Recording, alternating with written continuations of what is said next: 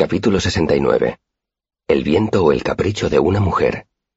Durante los dos ciclos siguientes, mi capa nueva me abrigó en mis ocasionales viajes a Imre, a donde seguía yendo, pese a que nunca encontraba a Dena. Siempre tenía algún pretexto para cruzar el río. Pedirle prestado un libro a Debbie, quedar con Crepe para comer, tocar en el eolio, pero la verdadera razón era Dena. Kilvin vendió el resto de mis emisores, y mi humor mejoró a medida que se me curaban las quemaduras. Tenía dinero para permitirme ciertos lujos, como jabón y una segunda camisa para sustituir la que había perdido. Ese día había ido a Imre a comprar unas virutas de basalio que necesitaba para el proyecto en que estaba trabajando. Una gran lámpara simpática que funcionaba con dos emisores que me había quedado para mí. Esperaba obtener un considerable beneficio con ella. Quizá parezca extraño que constantemente estuviera comprando materiales para mis trabajos de artificería al otro lado del río, pero la verdad es que los comercios que había cerca de la universidad se aprovechaban de la pereza de los estudiantes e inflaban los precios. A mí me merecía la pena ir hasta Imre para ahorrarme un par de peniques. Después de comprar las virutas de Basalio, me dirigí a Leolio. Deok estaba en el sitio de siempre, apoyado en el umbral. He estado vigilando por si veía a tu chica, me dijo. Molesto por lo transparentes que debían de ser mis intenciones, mascullé. No es mi chica. Deok puso los ojos en blanco. Está bien, la chica. Dena, Diane, Diane, como sea que se haga llamar últimamente. No le he visto el pelo. Hasta he indagado un poco, pero hace un ciclo que nadie la ve. Debe de haberse marchado de la ciudad. Ella es así. Siempre desaparece cuando menos te lo esperas. Traté de disimular mi decepción. No hacía falta que te tomaras la molestia, dije, pero gracias de todas formas. No preguntaba solo por ti, admitió Deok. A mí también me gusta. ¿Ah, sí? Dije con toda la neutralidad de que fui capaz. No me mires así, no puedo competir contigo. Esbozó una sonrisa tortuosa. Al menos no esta vez. Yo no tengo estudios universitarios, pero sé ver la luna en una noche despejada. Soy lo bastante listo para no poner la mano dos veces en el mismo fuego. Abochornado, traté de controlar la expresión de mi rostro. No suelo dejar que mis emociones se reflejen libremente en mi cara. Entonces, Dena y tú... Stankion todavía se burla de mí por haber cortejado a una chica a la que doblo la edad. Encogió tímidamente los anchos hombros. Pero todavía siento cariño por ella. Ahora, sobre todo, me recuerda a mi hermana pequeña. ¿Cuánto tiempo hace que la conoces? Pregunté con curiosidad. Bueno, yo no diría exactamente que la conozco, chico, pero sí me encontré con ella hará unos dos años. Quizá no tanto, un año y algo. Deok se pasó las manos por su cabello rubio y arqueó la espalda para desperezarse. Los músculos de sus brazos tensaron la tela de la camisa. Entonces se relajó, dando un explosivo suspiro, y miró hacia el patio casi vacío. Todavía faltan unas horas para que empiece a llegar gente. ¿Quieres darle a un viejo una excusa para sentarse y tomarse una copa? Señaló el interior de la taberna con la cabeza. Miré al alto, musculoso y bronceado de. ¿Un viejo? Todavía conservas el pelo y los dientes, ¿no? ¿Cuántos años tienes? ¿Treinta? No hay nada que haga sentirse más viejo a un hombre que una mujer joven. Me puso una mano en el hombro. Vamos, tómate algo conmigo. Fuimos hasta la larga barra de caoba y Deok se puso a murmurar mientras examinaba las botellas. La cerveza embota la memoria. El aguardiente le prende fuego, pero el vino es lo mejor para un corazón dolorido. Hizo una pausa y me miró con la frente arrugada. No recuerdo cómo sigue. ¿Y tú? Nunca lo había oído, repuse. Pero Tecam afirma que de todos los licores, el vino es el único adecuado para recordar. Decía que un buen vino proporciona claridad y concentración, al mismo tiempo que permite cierta reconfortante coloración de la memoria. No está mal, dijo él, y buscó en los estantes hasta que encontró una botella, la acercó a una lámpara y la examinó. Vamos a verla bajo una luz rosada, ¿te parece? Cogió dos vasos y me precedió hasta una mesa de un rincón del local. Así que hace tiempo que conoces a Dena, dije mientras Deok servía el vino rosado en los vasos. Deok se recostó en la pared. Más o menos. ¿Y cómo era entonces? Deok reflexionó un rato y me sorprendió que meditara tanto su respuesta. Bebió un sorbo de vino. Igual que ahora, contestó por fin. Supongo que más joven, aunque no puedo afirmar que ahora parezca mayor que entonces. Siempre me pareció que era mayor de lo que aparentaba. Frunció el ceño. No mayor, sino... ¿Más madura? sugerí. Deok negó con la cabeza. No. No sé cómo explicártelo. Es como cuando contemplas un gran roble. Lo que te llama la atención no es que sea más viejo que los otros árboles, ni más alto, pero tiene algo que otros árboles más jóvenes no tienen. Complejidad, solidez, trascendencia. Deok frunció el ceño irritado. Creo que es la peor comparación que he hecho jamás. Sonreí sin proponérmelo. Me alegra comprobar que no soy el único que tiene problemas para describirla con palabras. No es fácil describirla. Coincidió Deok y se bebió el resto del vino.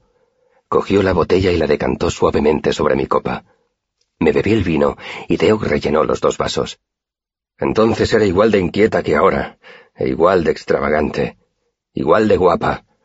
Su belleza te quitaba el aliento y te destrozaba el corazón. Volvió a encogerse de hombros.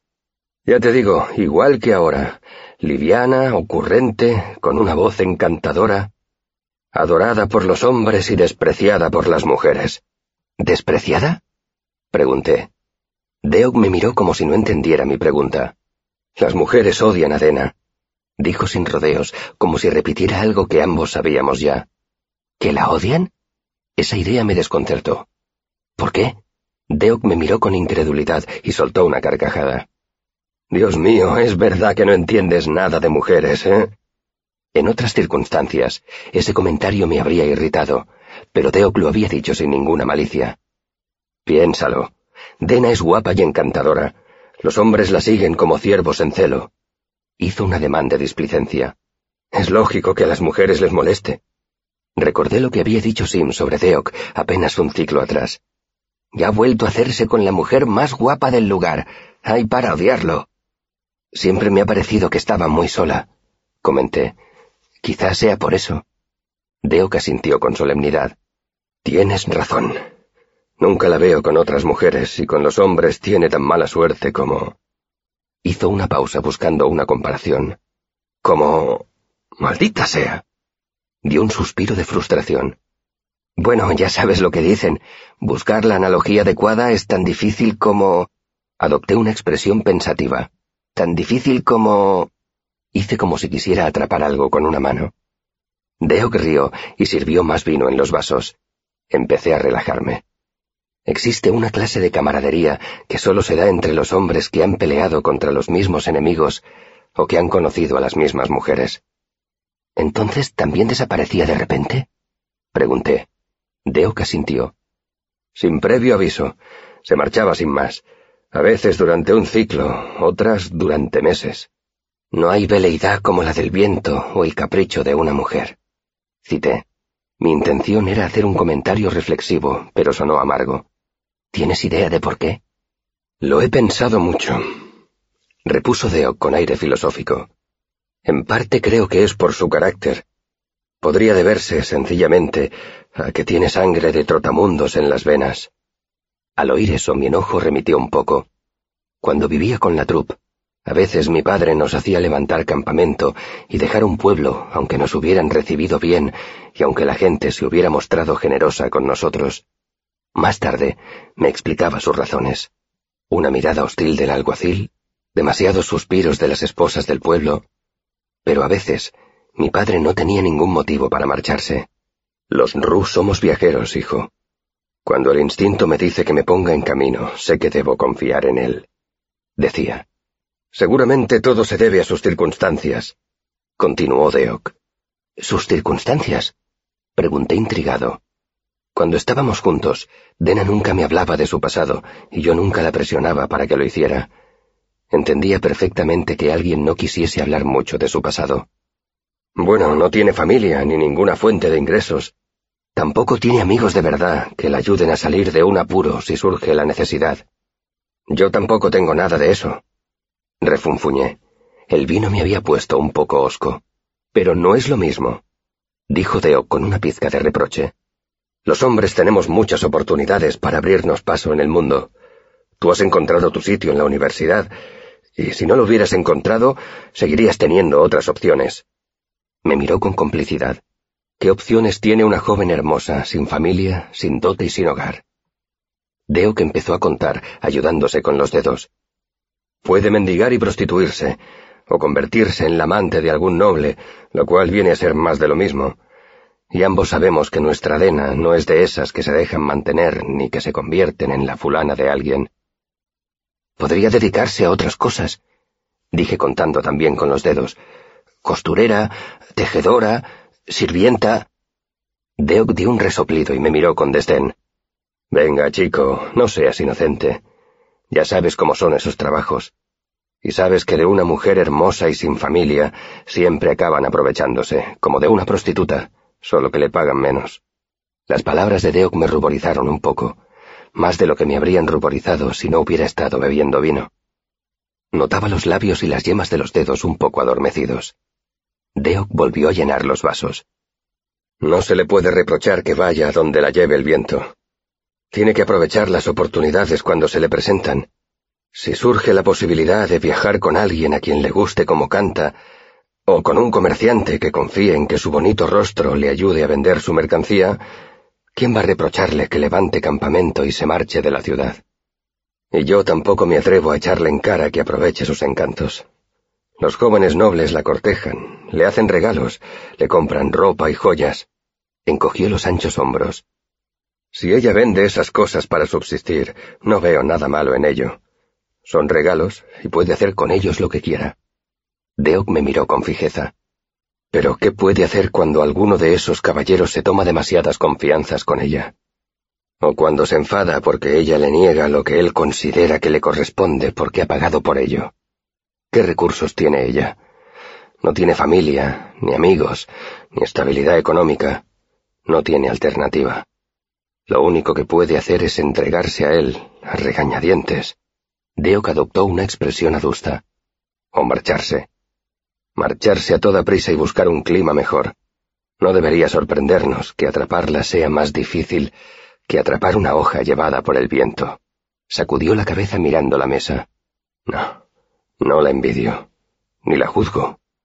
Su diatriba parecía haberlo dejado cansado y un tanto avergonzado. No me miró cuando dijo, por eso yo la ayudaría si ella me dejara. Levantó la cabeza y compuso una pesadumbrada sonrisa. Pero a ella no le gusta estar en deuda con nadie. No le gusta ni pizca. Suspiró y vertió las últimas gotas de la botella en los vasos. Me la has mostrado desde otra perspectiva, dije con sinceridad. Me avergüenzo de no haberlo visto yo mismo.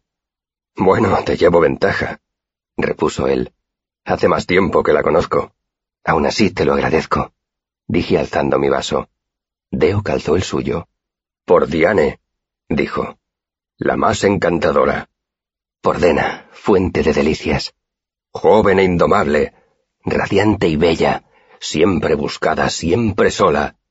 Tan sabia y tan imprudente, dije yo, tan jovial y tan triste. Dioses de mis antepasados, repuso Deo con solemnidad. Haced que siga siempre así, inmutable, incomprensible, y libradla de todo mal. Bebimos y dejamos nuestros vasos en la mesa.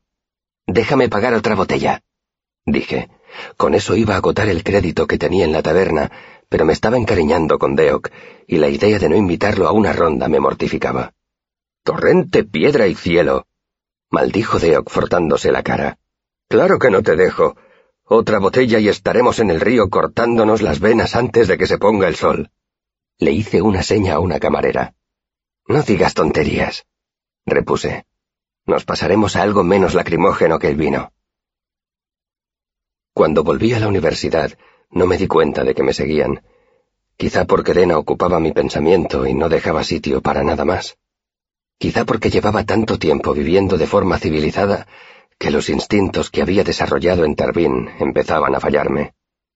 Seguramente el aguardiente de Mora también tuvo algo que ver. Deo y yo habíamos pasado mucho rato hablando, y entre los dos nos habíamos bebido media botella. Yo me había llevado el resto del aguardiente, porque sabía que a Simon le gustaba mucho. En fin, supongo que poco importa por qué no me percaté de su presencia. El resultado habría sido el mismo. Cuando iba por una zona escasamente iluminada de New Hall Lane, noté que me golpeaban en la nuca con un objeto contundente. Me metieron casi inconsciente en un callejón cercano. Solo quedé aturdido un momento, pero cuando recobré el conocimiento, una gran mano me tapaba la boca. Muy bien, inútil, dijo el tipo enorme que estaba detrás de mí. Tengo un puñal. Si te mueves te lo clavo. Así de fácil. Noté que me hincaba algo en las costillas, bajo el brazo izquierdo. Comprueba el rastreador, le dijo a su acompañante. En la penumbra del callejón, solo alcancé a distinguir una alta silueta. El tipo agachó la cabeza y se miró la mano. No veo bien. Pues enciende una cerilla. Tenemos que asegurarnos. Mi ansiedad empezó a transformarse en puro pánico. Aquello no era un simple atraco en un callejón. Ni siquiera me habían buscado dinero en los bolsillos. Aquello era otra cosa. Sabemos que es él, dijo el alto, impaciente. Acabemos con esto cuanto antes. Tengo frío. Y un cuerno. Compruébalo ahora que lo tenemos. Ya lo hemos perdido dos veces. No quiero cagarla otra vez como en Anilin. Odio esto, dijo el alto mientras rebuscaba en sus bolsillos, supongo que buscando una cerilla. Eres imbécil, dijo el que estaba detrás de mí. Así es más limpio, más sencillo. Nada de confusas descripciones, nada de nombres. No hay que preocuparse por los disfraces. Sigues la dirección que marca la aguja, encuentras al tipo y fuera. El tono desapasionado de sus voces me aterrorizó. Esos hombres eran profesionales. Comprendí con repentina certeza que Ambrose había tomado por fin medidas para asegurarse de que yo no volvería a molestarlo. Traté de pensar e hice lo único que se me ocurrió. Solté la mediada botella de aguardiente. Se estrelló al chocar contra los adoquines y de pronto la noche se impregnó de olor a moras. ¡Genial! susurró el alto. ¿Por qué no le dejas tocar una campana? El que estaba detrás de mí me sujetó con fuerza por el cuello y me zarandeó con violencia, solo una vez, como harías con un cachorro travieso. No hagas tonterías, dijo con enojo. Me quedé quieto y sin ofrecer resistencia, confiando en que se calmara. Entonces me concentré y murmuré un vínculo contra la gruesa mano del tipo. ¡Cojones! dijo. Esto te pasa por pisar cristal. ¡Ah! Dio un grito, el charco de aguardiente que había en el suelo empezó a arder. Aproveché ese momento de distracción y me solté, pero no fui lo bastante rápido. Mi agresor me hizo un corte en las costillas con el puñal cuando me aparté de él y eché a correr por el callejón. Pero mi huida duró poco. El callejón sin salida terminaba en una alta pared de ladrillo. No había puertas, ni ventanas, ni nada detrás de lo que esconderme, ni que pudiera utilizar para trepar por la pared. Estaba acorralado. Me volví y vi a mis dos perseguidores cerrando la entrada del callejón. El más corpulento pisaba el suelo con furia, tratando de apagar las llamas de sus pantalones. Yo también tenía la pierna izquierda en llamas, pero no le di importancia. Si no me daba prisa, una pequeña quemadura sería un problema insignificante. Volví a mirar alrededor, pero el callejón estaba vacío. Ni siquiera había basura que pudiera utilizar como arma improvisada. Desesperado, busqué en los bolsillos de mi capa con la esperanza de que se me ocurriera algo. Llevaba encima unos trozos de alambre de cobre, inútiles. Sal. ¿Y si se la echaba a los ojos? No. Manzana seca, pluma y tinta, una canica, cuerda, cera. El tipo corpulento extinguió por fin las llamas, y los dos empezaron a avanzar despacio hacia mí. La luz del charco de aguardiente en llamas se reflejaba en la hoja de sus puñales. Seguí buscando en mis innumerables bolsillos y encontré un bulto que no identifiqué. Entonces lo recordé. Era el saquito de virutas de basalio que había comprado para fabricar mi lámpara simpática. El basalio es un metal ligero, plateado, muy útil para ciertas aleaciones que necesitaba para construir mi lámpara. Manet, un maestro muy esmerado, me había descrito los peligros de todos los materiales que empleábamos, si se calienta lo suficiente, el basalio arde con unas llamas intensas y blancas. Abrí rápidamente el saquito. El problema era que no sabía si lo conseguiría. La mecha de vela o el alcohol son fáciles de encender. Solo necesitas una fuente concentrada de calor para que prendan. El basalio es diferente. Necesita mucho calor para prender, por eso no me preocupaba llevarlo en el bolsillo. Los hombres se acercaron un poco más, y lancé el puñado de virutas de basalio, describiendo un amplio arco. Intenté apuntarles a la cara, pero no abrigaba muchas esperanzas. Las virutas pesaban muy poco, y era como lanzar un puñado de nieve suelta. Llevé una mano hacia las llamas que todavía tenía en la pernera del pantalón. Fijé mi alar. El charco de aguardiente se apagó detrás de mis dos agresores, dejando el callejón totalmente a oscuras. Pero seguía sin haber suficiente calor. Desesperado, me toqué el costado ensangrentado. Me concentré y sentí como un frío espantoso me traspasaba al extraer más calor de mi sangre. Hubo una explosión de luz blanca. Había cerrado los ojos, pero a través de los párpados vi el cegador resplandor del basalio al inflamarse. Uno de los hombres gritó, aterrado. Cuando abrí los ojos, solo vi unos fantasmas azules danzando en mi campo de visión. El grito se redujo a un leve gemido y oí un golpetazo, como si uno de los hombres hubiera caído al suelo. El alto empezó a farfullar. Su voz no era más que un asustado sollozo. Dios mío, mis ojos, Tom. Estoy ciego. Fui recuperando la visión hasta apreciar los vagos contornos del callejón. Distinguí las oscuras siluetas de mis asaltantes. Uno estaba arrodillado, con las manos delante de la cara. El otro estaba tendido, inmóvil, en el suelo, un poco más allá. Deduje que había echado a correr hacia la entrada del callejón y que se había golpeado contra una viga baja que había allí, perdiendo el conocimiento. Esparcidos por los adoquines, los restos del basalio chisporroteaban como diminutas estrellas de un blanco azulado. El que estaba arrodillado no estaba ciego, sino solo deslumbrado. Sin embargo, la ceguera pasajera duraría lo suficiente para que yo pudiera huir de allí. Pasé despacio a su lado, tratando de no hacer ruido. El tipo volvió a hablar y el corazón empezó a latirme muy deprisa. ¡Tam! El hombre habló con voz chillona que delataba su miedo. Te lo juro, Tam, me he quedado ciego. Ese crío me ha lanzado un rayo. Lo vi ponerse a gatas y empezar a avanzar a tientas. Tenías razón, no debimos venir. Con esa clase de gente es mejor no tener ningún trato. Un rayo. Claro. El tipo no sabía nada de magia. Eso me dio una idea. Respiré hondo para serenarme. ¿Quién nos ha enviado? Pregunté con mi mejor voz de Taborlin el Grande. No lo hacía tan bien como mi padre, pero no estaba mal. El tipo corpulento dio un lastimero gemido y dejó de tantear el suelo. Se lo ruego, señor, no haga nada que... No volveré a preguntarlo. Le corté enojado. Dime quién os ha enviado, y si me mientes, lo sabré. No sé cómo se llama, respondió rápidamente. Solo nos dio la media moneda y un pelo. No nos reveló su nombre. Ni siquiera lo vimos. Le juro que... Un pelo. Eso que habían llamado rastreador debía de ser algún tipo de compás o brújula. Yo no sabía fabricar un artilugio tan avanzado, pero sabía en qué principios se basaba su funcionamiento. Con un trozo de mi pelo, el rastreador apuntaría hacia mí por mucho que yo corriera. Si vuelvo a veros alguno de los dos, invocaré algo peor que el fuego y el rayo dije con tono amenazador, y fui avanzando hacia la boca del callejón. Si conseguía hacerme con el rastreador, no tendría que preocuparme porque volvieran a localizarme. Estaba oscuro y llevaba la capucha de la capa puesta. Ni siquiera debían de saber qué aspecto tenía. Gracias, señor, balbuceó el tipo. Le juro que no volverá a vernos. Gracias. Miré al que estaba tendido en el suelo. Una de sus pálidas manos se destacaba contra los oscuros adoquines, pero no vi que sujetara nada. Miré alrededor, preguntándome si lo habría soltado. Lo más probable era que se lo hubiera guardado. Me acerqué un poco más con mucho sigilo, conteniendo la respiración. Alargué una mano hacia su capa para buscar en los bolsillos, pero había quedado aprisionada bajo su cuerpo. Lo cogí con cuidado por un hombro y lo empujé despacio. Justo entonces, el tipo dio un débil gemido y acabó de darse la vuelta él solo. Uno de sus brazos cayó inerte sobre los adoquines y me golpeó una pierna. Me gustaría decir que me limité a apartarme un poco, porque sabía que aquel tipo estaba groggy y medio ciego.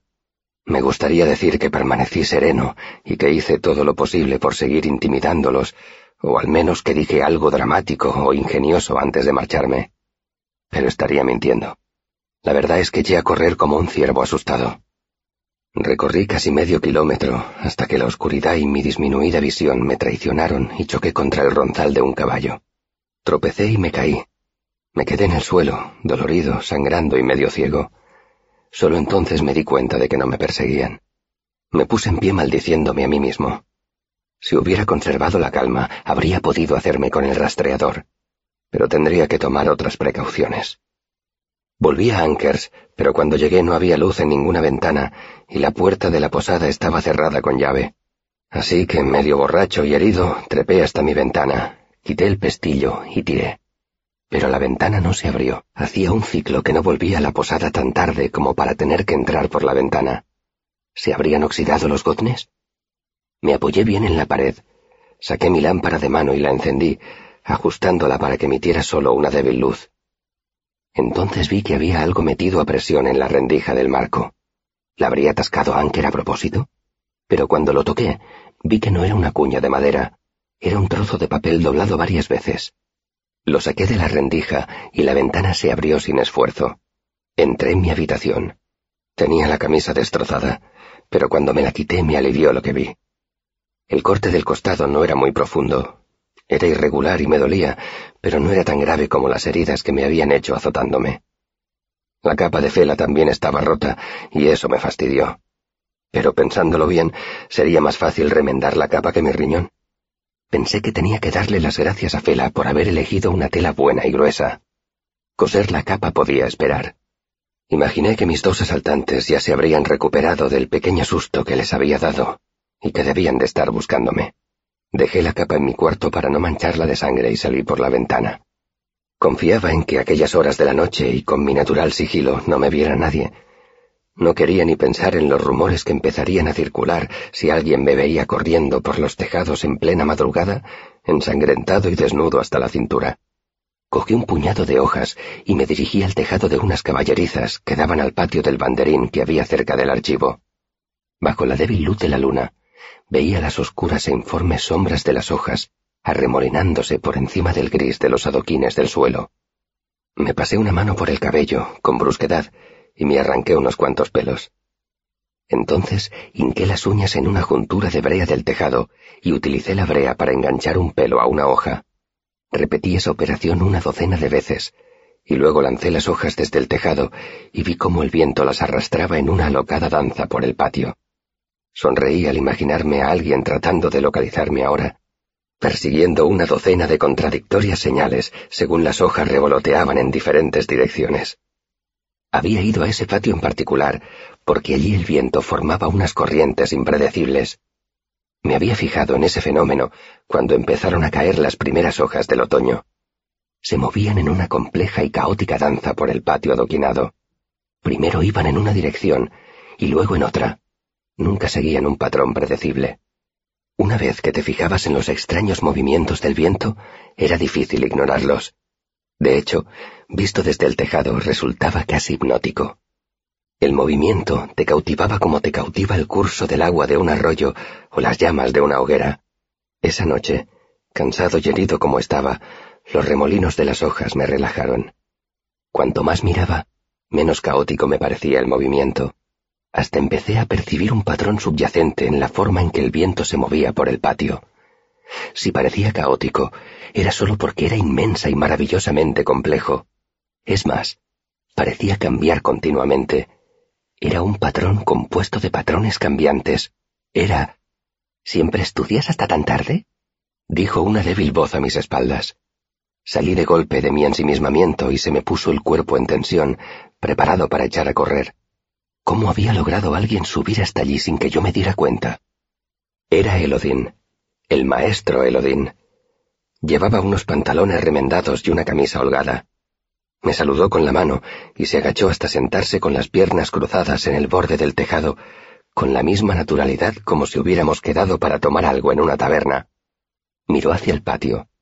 Esta noche es mejor que de costumbre, ¿verdad? Me crucé de brazos y traté sin éxito de cubrirme el desnudo y ensangrentado torso. Entonces me fijé en que la sangre que tenía en las manos se había secado. ¿Cuánto rato llevaba allí sentado, inmóvil, observando el viento? Maestro Elodin, dije y me callé. No tenía ni idea de qué podía decir en una situación como aquella. Por favor, aquí somos todos amigos. Llámame por mi nombre de pila. Maestro. Esbozó una perezosa sonrisa y siguió mirando hacia abajo. ¿No se había fijado en qué estado me encontraba? ¿Quería ser educado conmigo? Quizá. Sacudí la cabeza.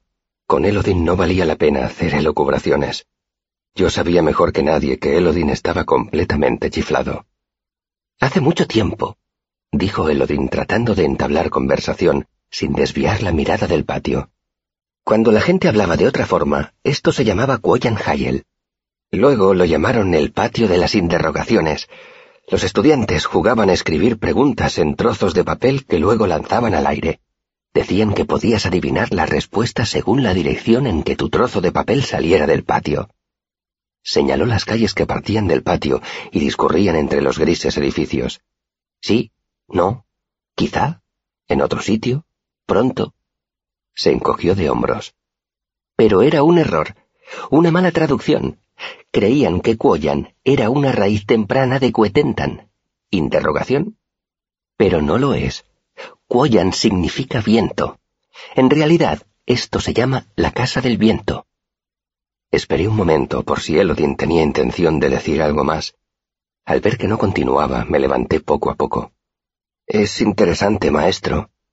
Titubeé, pues no sabía si lo que había dicho antes lo había dicho en serio. Pero tengo que irme.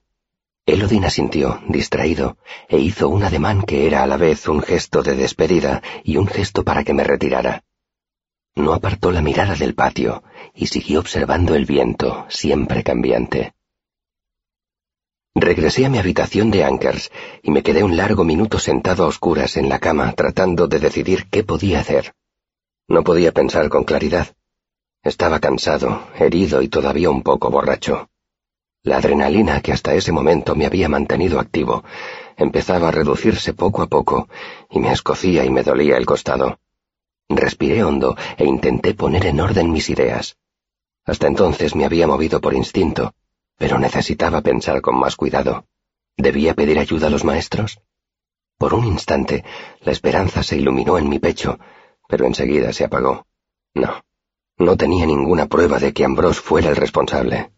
Es más, si les contaba toda la historia, tendría que admitir que había utilizado la simpatía para cegar y quemar a mis atacantes. Tanto si lo había hecho en defensa propia como si no. No cabía duda de que aquello era felonía. Muchos estudiantes habían sido expulsados por menos que eso, solo para proteger la reputación de la universidad. No, no podía arriesgarme a que me expulsaran y si iba a la clínica me harían demasiadas preguntas. Y si me cosían la herida, la noticia de que había sufrido una agresión no tardaría en extenderse, y Ambrose sabría lo cerca que había estado de lograr su propósito. Prefería hacerle creer que había salido ileso. No tenía ni idea de cuánto tiempo llevaban siguiéndome los asesinos a sueldo de Ambrose. Uno de ellos había dicho, ya lo hemos perdido dos veces. Eso significaba que podían saber que tenía una habitación alquilada en Ankers, Quizá no estuviera a salvo allí. Cerré la ventana, eché el pestillo y corrí la cortina. Entonces encendí mi lámpara de mano. La luz reveló el trozo de papel que había encontrado metido en la rendija de la ventana y del que me había olvidado. Lo desdoblé y leí. Quoth, subir hasta aquí ha sido tan divertido como lo fue verte hacerlo. En cambio, abrir la ventana me ha costado un poco. Como no te he encontrado en casa, Espero que no te importe que te coja un poco de papel y de tinta para dejarte esta nota. Como no estás tocando abajo ni apaciblemente acostado, un cínico se preguntaría quizá qué estás haciendo a estas horas y si estarás haciendo algo malo.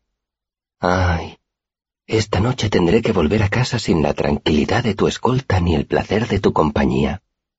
Te eché de menos la pasada batida en el eolio, pero aunque me había sido negada tu compañía, tuve la buena suerte de conocer a una persona muy interesante. Es un personaje muy peculiar, y estoy deseando contarte lo poco que sé de él, la próxima vez que nos veamos. Tengo una habitación en el Cisne y la Marisma de Imre. Ve a verme allí antes del 23 de este mes, por favor, y compartiremos esa comida que tenemos pendiente. Después me iré para ocuparme de mis asuntos. Tu amiga y aprendiz de ladrona de viviendas, Dena. Postdata. Pongo en tu conocimiento que no me he fijado en el vergonzoso estado de las sábanas de tu cama y que por lo tanto no he juzgado tu carácter. Estábamos a día 28. La carta no llevaba fecha, pero debía de llevar al menos un ciclo y medio en mi ventana. Dena debía de haberla dejado allí pocos días después del incendio de la factoría. Intenté analizar mis sentimientos. ¿Me halagaba que Dena me hubiera estado buscando? ¿Me enfurecía no haber encontrado antes la nota? En cuanto al personaje al que Dena había conocido, de momento no podía procesar tanta información. Estaba agotado, herido y un poco borracho todavía. Lo que hice fue limpiarme el corte lo mejor que pude en el lavamanos. Me habría dado unos puntos, pero no conseguía un buen ángulo. El corte empezó a sangrar otra vez y rompí los trozos más limpios de mi estropeada camisa para improvisar un vendaje. Sangre. Esos hombres que habían intentado matarme todavía tenían el rastreador, y seguro que había dejado algo de sangre en el puñal. La sangre resultaría mucho más eficaz en un rastreador que un simple pelo. Eso significaba que aunque todavía no supieran dónde vivía, quizá pudieran encontrarme pese a las precauciones que yo había tomado. Me apresuré y metí en mi macuto cuanto tenía algún valor, pues no sabía cuándo podría volver a mi habitación. Bajo un montón de papeles encontré una pequeña navaja de la que me había olvidado y que le había ganado a Sim jugando a esquinas. No me serviría de mucho en una pelea, pero de todas formas era mejor que nada. Entonces cogí mi laúd y mi capa y bajé sin hacer ruido a la cocina, donde tuve la suerte de encontrar una vasija de vino de Belegen, de boca ancha. No era un hallazgo espectacular, pero tal como estaban las cosas lo agradecí. Me dirigí hacia el este y crucé el río, pero no llegué hasta Imre. Torcí un poco hacia el sur, donde había unos muelles, una sórdida posada y un puñado de casas en la orilla del ancho río Omeci. Era un pequeño puerto que dependía de Imre, demasiado pequeño para tener su propio nombre. Metí mi ensangrentada camisa en la vasija de vino y la cerré herméticamente con un poco de cera simpática. Entonces la tiré al río Omeci y la vi bajar cabeceando río abajo. Si aquellos tipos trataban de localizarme utilizando la muestra que tenían de mi sangre, creerían que me iba hacia el sur, y con suerte seguirían ese rastro.